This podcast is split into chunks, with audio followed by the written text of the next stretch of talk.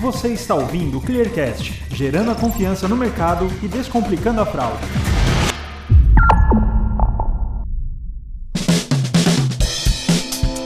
Olá, esse é o Clearcast, o podcast da ClearSale. Aqui vamos discutir assuntos como tendências de mercado, tudo sobre o cenário da fraude, marca empregadora, empreendedorismo e muito mais.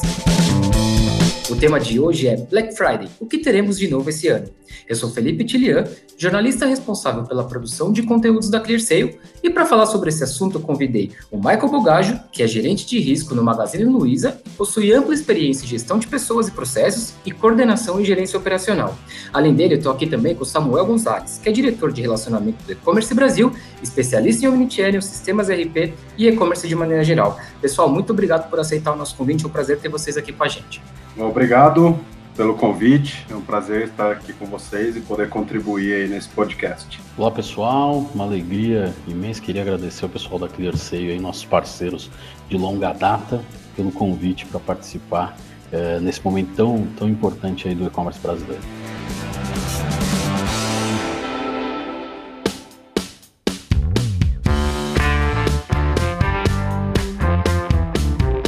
Friday do ano passado, a gente teve aí só na sexta-feira a gente teve números muito expressivos, né? A gente, falando do e-commerce, por exemplo, a gente teve 6 milhões de pedidos, a gente teve 4 bilhões de reais em faturamentos, 25 milhões, por exemplo, de fraudes evitadas, que aí a gente vai incluir o Michael já já na conversa. E isso tudo, repito, falando só da sexta-feira da Black Friday do ano passado. Enfim, eu queria saber de você o que esperar para esse ano, Samuel, porque a gente tem um ano que, embora a gente venha com uma curva de crescimento absoluto do e-commerce, e da Black Friday, né, todos os anos crescendo, a gente tem um ano atípico, obviamente, por causa da pandemia. Então eu queria, eu queria saber de você, nesse cenário que a gente tem, mais gente comprando online, mais gente vendendo online, o que, que a gente pode esperar da Black Friday 2020? De verdade é um ano maravilhoso, né? Você tira o contexto é, da, da Covid, da pandemia, olha para o e-commerce, a gente realmente tem um ano extremamente maravilhoso para o e-commerce brasileiro, a gente é, apontando para crescimentos de uma época que a gente teve, acho que só em 2012 e 2013, uma retomada muito, muito importante, né? O e-commerce vinha crescendo super bem e, e esse ano foi colocado à, à prova e está dando muito resultado bom. Tá? Uh, eu acho que a gente tem quatro grandes pontos que, que a gente vai ter um pouco diferente na Black Friday desse ano. Tá? Primeiro é que a gente deve ter menos gente na porta das lojas físicas, por questão do risco, né? as pessoas estão é, mais comedidas com, com relação a isso, e uma boa parcela das pessoas passou a gostar da comodidade da conveniência que o e-commerce está trazendo. Então a gente já teve mais de 7 milhões e meio de novos consumidores, pessoas que nunca tinham comprado no e-commerce e já compraram. Então acho que comodidade e conveniência é um dos itens aí que, que vão fazer muita diferença, porque as pessoas vão querer evitar aglomerações. Segundo item é que classe C, D e E vão comprar mais no e-commerce durante a Black Friday tá? Então a gente tinha aquela coisa de, de muita gente da classe CDE indo na loja física, ou porque não confiava, ou porque não tinha informação, precisava de conhecimento, e agora essas pessoas vão comprar mais. Terceiro ponto, compra nos apps, né? É, app é, tá cada vez mais fácil você finalizar uma compra ali no app e isso está gerando uma série de novas possibilidades para o varejista e, de novo, facilita muito a compra ali na mão do consumidor. Então, tá ali sentado no sofá, recebe a promoção, já clica ali no, pé, no app, né? Porque veio uma notificação e aí quando vê o cartão já estava armazenado, já comprou e, e essa, essas facilidades vão, vão trazer é, números bem interessantes para Black Friday. E aí eu chego no quarto item que a gente está com uma expectativa de que a Black Friday deve crescer na casa dos 20% em relação ao ano passado. Tá? É um crescimento bem arrojado no nosso ponto de vista, mas que deve acontecer com certeza. Perfeito, Samuel. Michael, eu falei que eu ia envolver você na conversa, é, porque a gente tem aí alguns cenários. Então, por exemplo, quando a gente tem um crescimento do e-commerce, a gente tem um crescimento da Black Friday, vem um ano completamente atípico, mais pessoas vendendo, mais pessoas comprando no universo online, e agora esse crescimento esperado que o Samuel colocou aqui pra gente, obviamente a gente tem também um, um ecossistema de fraudadores aí totalmente engajados em achar brechas de segurança, e quando a gente tem tanta gente nova transacionando no online, a gente tem também um pouco de inexperiência, o que é natural, e eles costumam, a gente sabe, aproveitar esse tipo de oportunidade. Então eu queria saber de você, Michael, a gente sabe, por exemplo, que o Magazine Luiza fez uma ação que todo mundo ficou sabendo, que deu super certo, que foi a Black das Blacks no ano passado, né, onde vocês envolveram diversos canais diferentes na principalmente no dia, né, na sexta-feira mesmo, do Black Friday. É, eu queria saber primeiro o quanto que isso, do ponto de vista de prevenção e combate a fraudes, influenciou o trabalho de vocês, né? Como que, porque eu imagino que vocês tenham tido um boom muito grande de vendas, mas isso também gera a necessidade de muitos cuidados. E o que, que você espera do ponto de vista de tentativas de fraude em um ano onde a gente vai ter muita gente que nunca transacionou online fazendo isso pela primeira vez na Black Friday? Bom, aproveitando ali os pontos que o Samuel trouxe, é, essa, essa visibilidade, né, esse, esse projeto 2020, ele teve uma grande, foi exponencial a pandemia contribuiu e isso uh, tem o lado ruim, o lado positivo também é o aprendizado, né? Falando em Black Friday é, de 2019 para a área de risco e prevenção, com certeza é o momento ali de maior atenção, né? Para isso a gente tem aí todos os modelos estatísticos, modelos, scores, é o time muito bem preparado para poder combater, fazer com que o bom cliente e até o cliente novo que está vindo, inexperiente, possa utilizar né, das plataformas, das ferramentas de uma forma segura. Tá? Mas é, para risco e fraude, nós temos um grande efeito, né, que é o efeito rebote, porque eu vou ver essa fraude é no chargeback, que é na contestação de compra. Então a gente chama isso de efeito rebote porque eu tenho um espaço de tempo um pouco maior. E para prevenção à fraude, então, a gente sempre estuda, olha para trás para ajustar todos os nossos modelos de score, de segurança, né?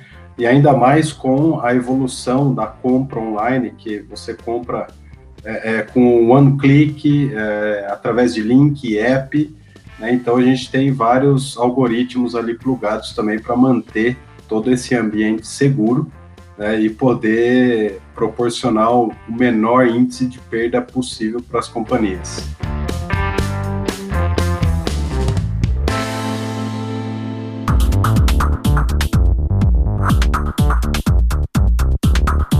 Para a gente ir para a próxima pergunta, pessoal, eu quero só contextualizar vocês. É, o Google, por exemplo, teve uma divulgação recente onde eles colocaram que somente o termo entrega rápida durante esse período de pandemia ele teve um salto absurdo de 430%, né? E que, enfim, isso mostra como o Omnichannel é uma coisa que está muito viva, né, na, na, cabeça das pessoas. As pessoas estão cada vez mais exigentes com isso. O consumidor online é um consumidor exigente. Então, termos como entregas expressas, vitrines online, retirada em loja, drive-thru de produtos, enfim, a união de canais online com, com o mundo físico, ela é muito grande, né? Mais do que nunca. E eu vou falar para vocês aqui até de uma questão que eu já vi em eventos, muitos especialistas falando que o Omnichannel era uma coisa que, inclusive, já estava ficando um pouco para trás, que já era quesito básico.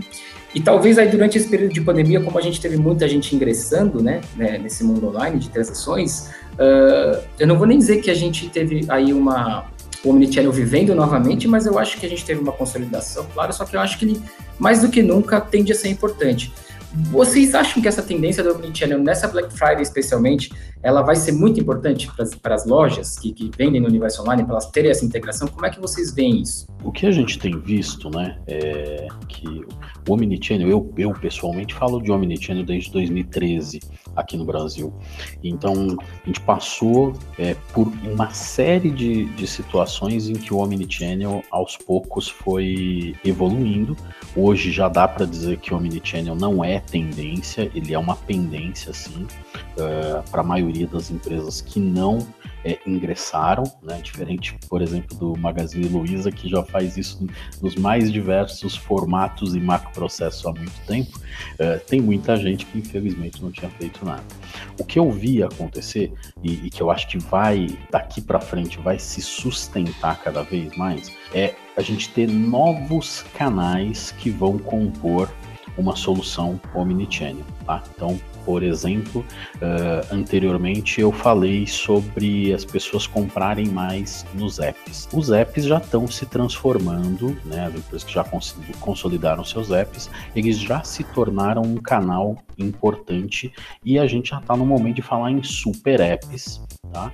Uh, como um canal. Então o, o, o, app ele já se tornou um canal e cada vez mais ele vai ter força para isso. Então antes ele era um app só para compra com aquela navegação tradicional que veio, foi herdada do e-commerce e veio para o app e agora o app ele assume outras funções. Ele tem o chat, né? Ele ele permite você entender questões de mobilidade urbana.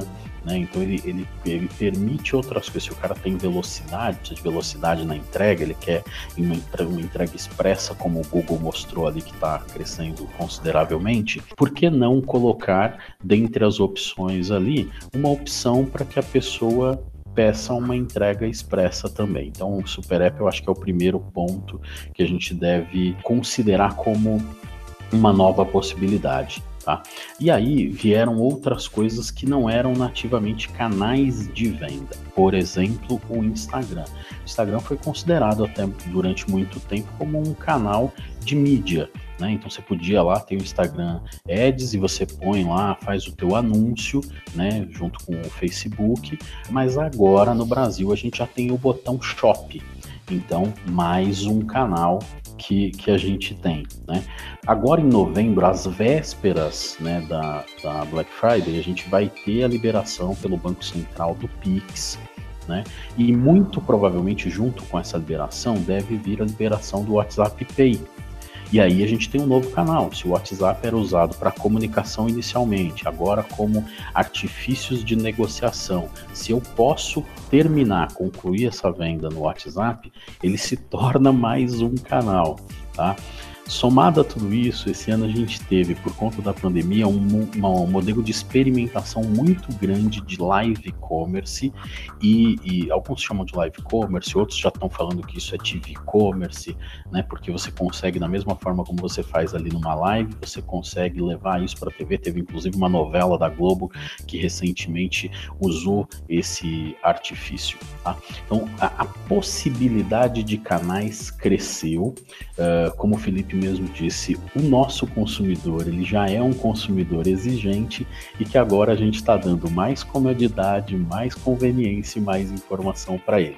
Tá? Então, estou é, vendo que nessa Black Friday aqui a gente vai ter novos modelos, novos macroprocessos de soluções omnichannel. Então, aquela coisa tradicional do compra online, retire é, na loja, isso é uma coisa que já virou clichê. Esse deixou de ser tendência e virou pendência mesmo.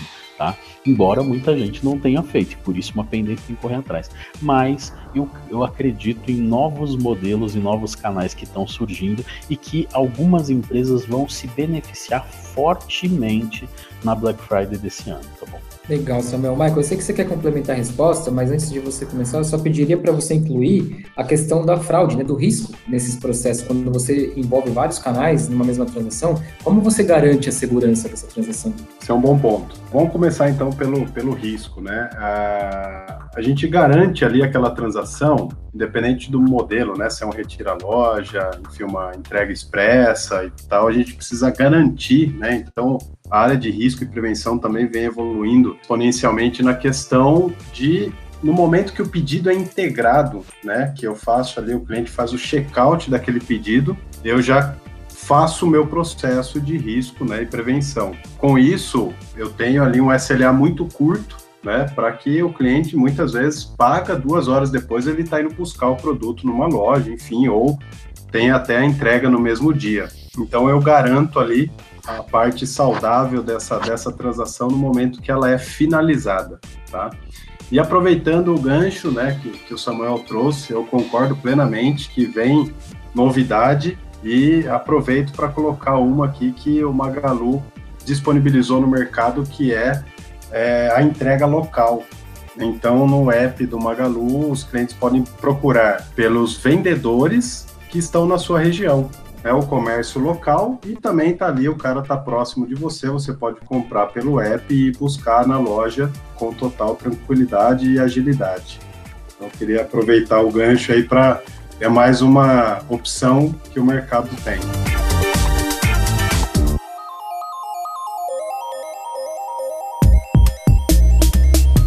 A gente está num momento que, ao que parece, é de retomada da economia, né? A gente vê a, a pandemia perdendo força, e claro, eu faço a ressalva de que parece, porque a gente aprendeu a, a, não afirmar muitas coisas nesse período de pandemia, né? A gente nunca sabe exatamente o que está por vir, pelo menos até que se chegue uma vacina. Mas a Black Friday, ela está bem nesse momento, né? Ela vai ser ali no final de novembro, então a gente imagina que o cenário esteja melhor que o de agora, que já é um cenário, de certa forma, de retomada. E aí eu queria saber de vocês se mais do que nunca a Black Friday vai ter um papel muito importante na retomada da economia no país, né? Porque a gente teve nesse período de pandemia uh, muitos segmentos que não estavam acostumados a vender online, né? Então a gente teve aí padarias, barbearias, né? Comércios de rua diversos vendendo no online e, e que uma tendência que talvez a gente não, não perca agora, né? Talvez ela ela fique, o, o, que se espera é que seja realmente uma tendência que veio para ficar. É, então eu queria saber exatamente isso pelo momento que vai ter a Black Friday 2020, ela é ainda mais importante do ponto de vista da economia do país? Você está certíssimo, tá? Não precisava nem perguntar, você podia ter afirmado, porque é exatamente isso. Black Friday chega num momento em que ela vinha crescendo ano após ano, né? E agora esse ano vai vir ainda mais fortalecida, tá? Até eu escrevi um, um artigo recentemente lá no portal E-commerce Brasil, onde eu defendo que o e-commerce é a alavanca para a retomada do varejo tá? E acho que tem muita gente é, já entendendo isso e já vivenciando esse negócio. O que muda, eu acho que na, na, Black Friday desse ano, é que alguns comportamentos de consumidores eles, eles estão bem distintos e o planejamento das empresas deve estar tá ficando meio maluco para isso. Vou dar alguns dados aqui para você entender. Até 2019, você não imaginaria né, que como um item de Black Friday na lista das categorias que as pessoas mais desejam, pudesse aparecer itens de alimentação, de bebida, né, itens de supermercado, tá? E de repente isso pode se tornar uma verdade esse ano, tá? Então, uh, um, um, exemplo que eu vi agora esses dias foi o seguinte: uma pessoa respondendo que na Black Friday ela vai comprar bacalhau se estiver em promoção. Tá? Então, isso, isso é uma mudança muito interessante porque a gente teve uma amplitude de categorias que não eram tradicionais ao e-commerce, e agora na Black Friday a gente vai ter uma amplitude de categorias que não eram comuns a Black Friday. Então, se o pessoal queria comprar eletrônico, né, queria comprar um presente para si, de repente, moda, né, era uma coisa que vendia muito na, na Black Friday, uh, isso muda a perspectiva, é, se eu não tiver enganado, Michael me corrige aí se, se eu falei alguma bobagem, mas se eu não tiver enganado, ano passado, é, Magazine Luiza teve um, um, estouro de vendas em papel higiênico né, durante a Black Friday.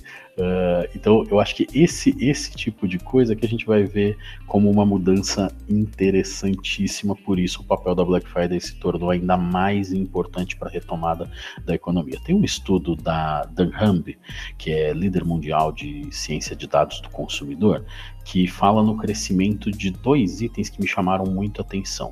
Compra de carne através de e-commerce cresceu 18% e tende a se consolidar. Então, aquela coisa de ir no açougue toda semana, de ir no açougue cada 15 dias, o pessoal começou a fazer isso online. E frutas, legumes e verduras, que era uma coisa que você tradicionalmente ia ao supermercado. Os supermercados têm uma promoção terça e quarta, que é o dia do feirão, do hortifruti, né? 23% das pessoas estão entrevistados nessa pesquisa, nesse estudo, estão comprando frutas, legumes e verduras, tá? Então eu acho que tem essa mudança, né? Uh, num, num, outro estudo que é na Neotrust, a gente viu é, entre as principais categorias alimentos e bebidas, cama, mesa e banho, o pessoal se preocupando mais com cama, mesa e banho, utilidades domésticas, brinquedos, porque agora se os filhos passam mais tempo dentro de casa, acaba comprando brinquedo, e os adultos compram jogos de tabuleiro que já não compravam há bastante tempo. Decoração apareceu nesse estudo da Neotrust também com muita força. Então, é, acho que a Black Friday ela é sim um momento de retomada, especificamente ou especialmente porque ela teve uma, a, o e-commerce teve uma amplitude de categorias que vai abrir um leque que a gente que olha o e-commerce todo dia não estava esperando e aí a pandemia acabou acelerando a chegada e a consolidação dessas categorias. Muito legal, Samu. E, Michael, de novo, a gente não tem como fugir do quesito segurança, né? Como que a gente consegue, por todos esses segmentos que começaram a vender online, e garantir que eles não, não tomem prejuízos com fraudes e mesmo que os consumidores possam ficar tranquilos que os seus dados, por exemplo, não, não serão fraudados? O ponto que o Samuel trouxe é muito interessante, é o que a gente em risco, né, acompanha também essa mudança porque se você olhar aí para cinco anos atrás, você tem o, o, top one ali, é telefonia, né? E depois vem é, eletroeletrônico, eletrodoméstico, então toda a parte de tecnologia. E a gente vê um, um final de 2019 2020 totalmente diferente, né? E para a área de risco também foi um grande desafio poder aprender, né? Então eu tenho uma camada onde eu já conheço, né, aquele, aquele consumidor que navega pela, pelas redes, né, pelas mídias digitais e compra online. Eu tenho uma boa parte disso em 2020 que são é, clientes novos que estavam habituados a comprar presencialmente. Então é um grande desafio para a área de risco. Né? Mais uma vez é muito estudo é, de dado, é, fazendo levantamento, né, análise forense ali para poder conseguir mapear e mais uma vez, né, poder mitigar a fraude. É, não tem, é, Felipe, uma bala de prata e uma receita de bolo, né? É, risco e prevenção à fraude ali. A gente, por exemplo, começa a programar a Black Friday 2020 no dia seguinte ao final da Black Friday 2019 né? Justamente para que a gente chegue na próxima com todos os estudos e todas as, as análises prontas, os modelos bem preparados, bem carregados, para que a gente possa levar uma boa experiência né, para o nosso cliente e possa mitigar a fraude. Então, quando a gente fala nesse cenário, né, imagine que eu tenho ali uma compra de papel higiênico, de itens de, de higiene pessoal, por exemplo, que vem aí nessa crescente, como que eu vou analisar, né? O que que eu vou analisar? Então é justamente aí ter um, um score muito bem calibrado para que a gente possa ter todos esses pontos mapeados e evitar o máximo a perda financeira aí nesse, né, nesse grande momento da economia do país que é a Black Friday, e eu não tenho dúvidas que vai ser é, maior, bem maior que 2019. É, me parece que realmente isso é uma unanimidade entre os especialistas. A gente deve ter uma Black Friday talvez a maior da nossa história, pelo menos quando a gente fala do e-commerce, né?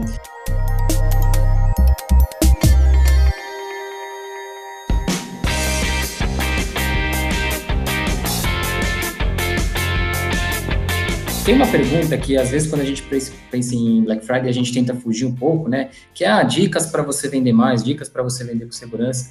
Mas eu acho que mais do que nunca, talvez vale a gente insistir, ainda que, por exemplo, para vocês, dois especialistas do mercado, isso possa parecer até repetitivo, justamente por esse fato. A gente tem muita gente nova, né? Muita gente que vai passar pela primeira Black Friday no universo digital.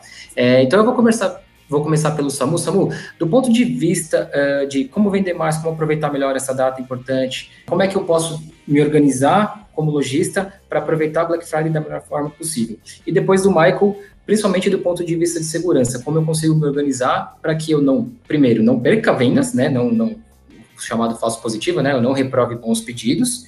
E como é que eu faço para fazer isso com extrema segurança em todas as pontas. No meu ponto de vista, as empresas já precisam estar muito preparadas uh, para isso, tá? Via de regra, como o Michael falou, deve-se começar a preparar a próxima Black Friday quando você termina uma, para você ter boas negociações de compra, fazer boas campanhas, né? Então, é, vender bem na Black Friday implica em também ter lucro né? Ou desovar eventualmente algum produto que é um produto mais sazonal, né? Que, que você não consiga manter no estoque por muito tempo.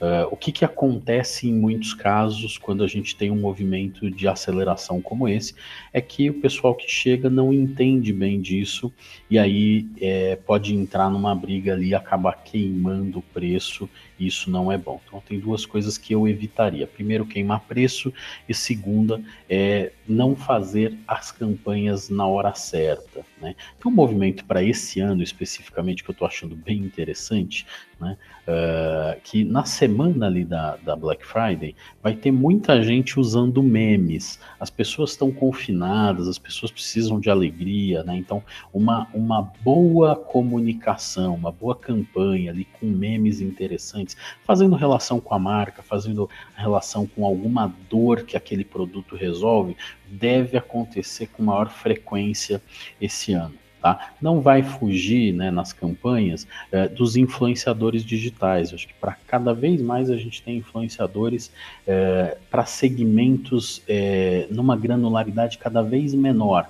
Então você vai ter lá dentro do nicho do nicho do nicho, você vai ter um influenciador e ele pode ser muito importante para essa campanha que você vai fazer. Tá? Uh, não pode deixar de ter muito claro as questões de comparação.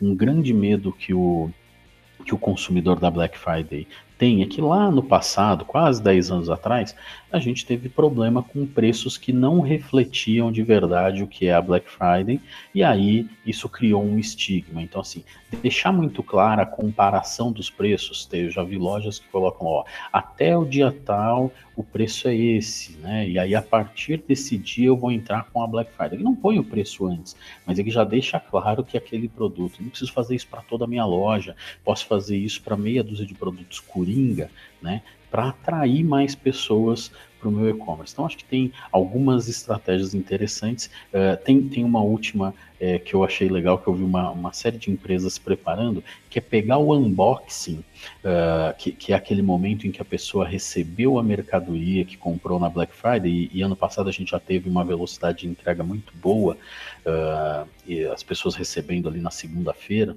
e as pessoas ficam super felizes, porque agora foi mais rápido, eles estão contentes, eles abrem, gravam um vídeo e postam esses vídeos, e, e que, que, na internet a gente chama de unboxing. Uh, isso é uma coisa que é legal revisitar. Então, coloca, usar esses vídeos do ano passado para deix deixar claro para as pessoas: olha, é assim que a gente faz. Então, esse ano a gente quer fazer melhor.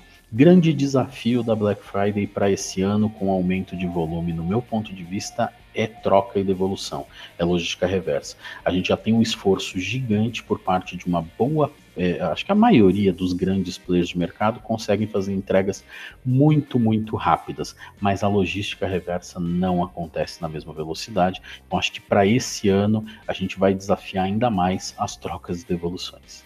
Bom, e falando de a parte de risco, né? É, na Black Friday é um momento também que o fraudador utiliza para disseminar muitos links falsos, né? Então, a minha dica para quem vai comprar, é, tome cuidado, né? Tem, um ditado clássico, né? Quando a esmola é demais, o santo desconfia, e tem que desconfiar, tá? Porque você vai ver produtos ali no link, em às vezes algum grupo do WhatsApp, é, os fraudadores utilizam mídias sociais, redes sociais, né? É, tomem cuidado com isso, não cliquem na, nos links, ou se quer validar, se se interessou, vê qual é né, o site que está oferecendo e você faz a busca do seu celular ou do seu desktop. Então, muito cuidado com links falsos, com e-mails, tá? SMS.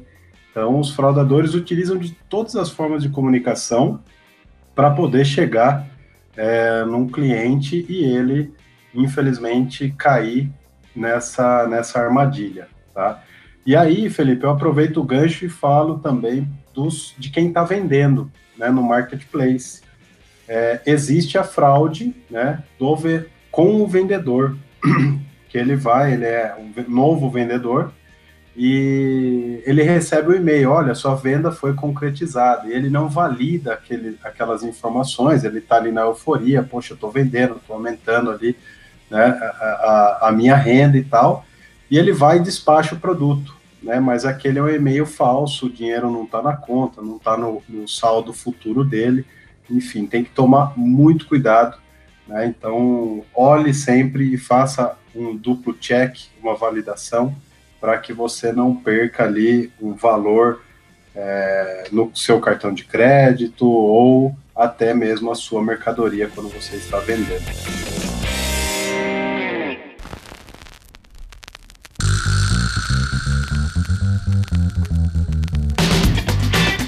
Michael, Samuel, quero agradecer demais a presença de vocês aqui. É um assunto que a gente poderia ficar falando por horas, mas é muito importante também que a gente traga muito conteúdo para as pessoas sobre Black Friday, porque mais do que nunca a gente vai ter muita gente nova participando da Black Friday no digital. E esse tipo de conteúdo, opinião de especialista, é uma coisa que pode fazer muita diferença. Então, muito obrigado mais uma vez por aceitarem nosso convite. Espero que a gente possa se ver em breve em novos conteúdos. Samuel, Michael, muito obrigado. Valeu, Felipe. Obrigado, obrigado, pessoal. Obrigado, Michael. Foi um prazer, viu? Obrigado, Felipe. Obrigado, Samuel. Obrigado pelo convite da Clear. Foi um prazer enorme participar, poder contribuir com informações aí para que toda a galera possa usufruir da melhor forma possível e fazer aí sua lista de desejos e poder realizar ao longo da Black Friday.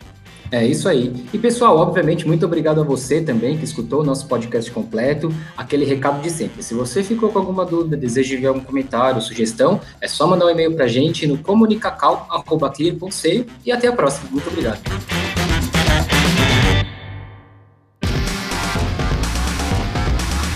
Você ouviu o Clearcast, o podcast da ClearSale.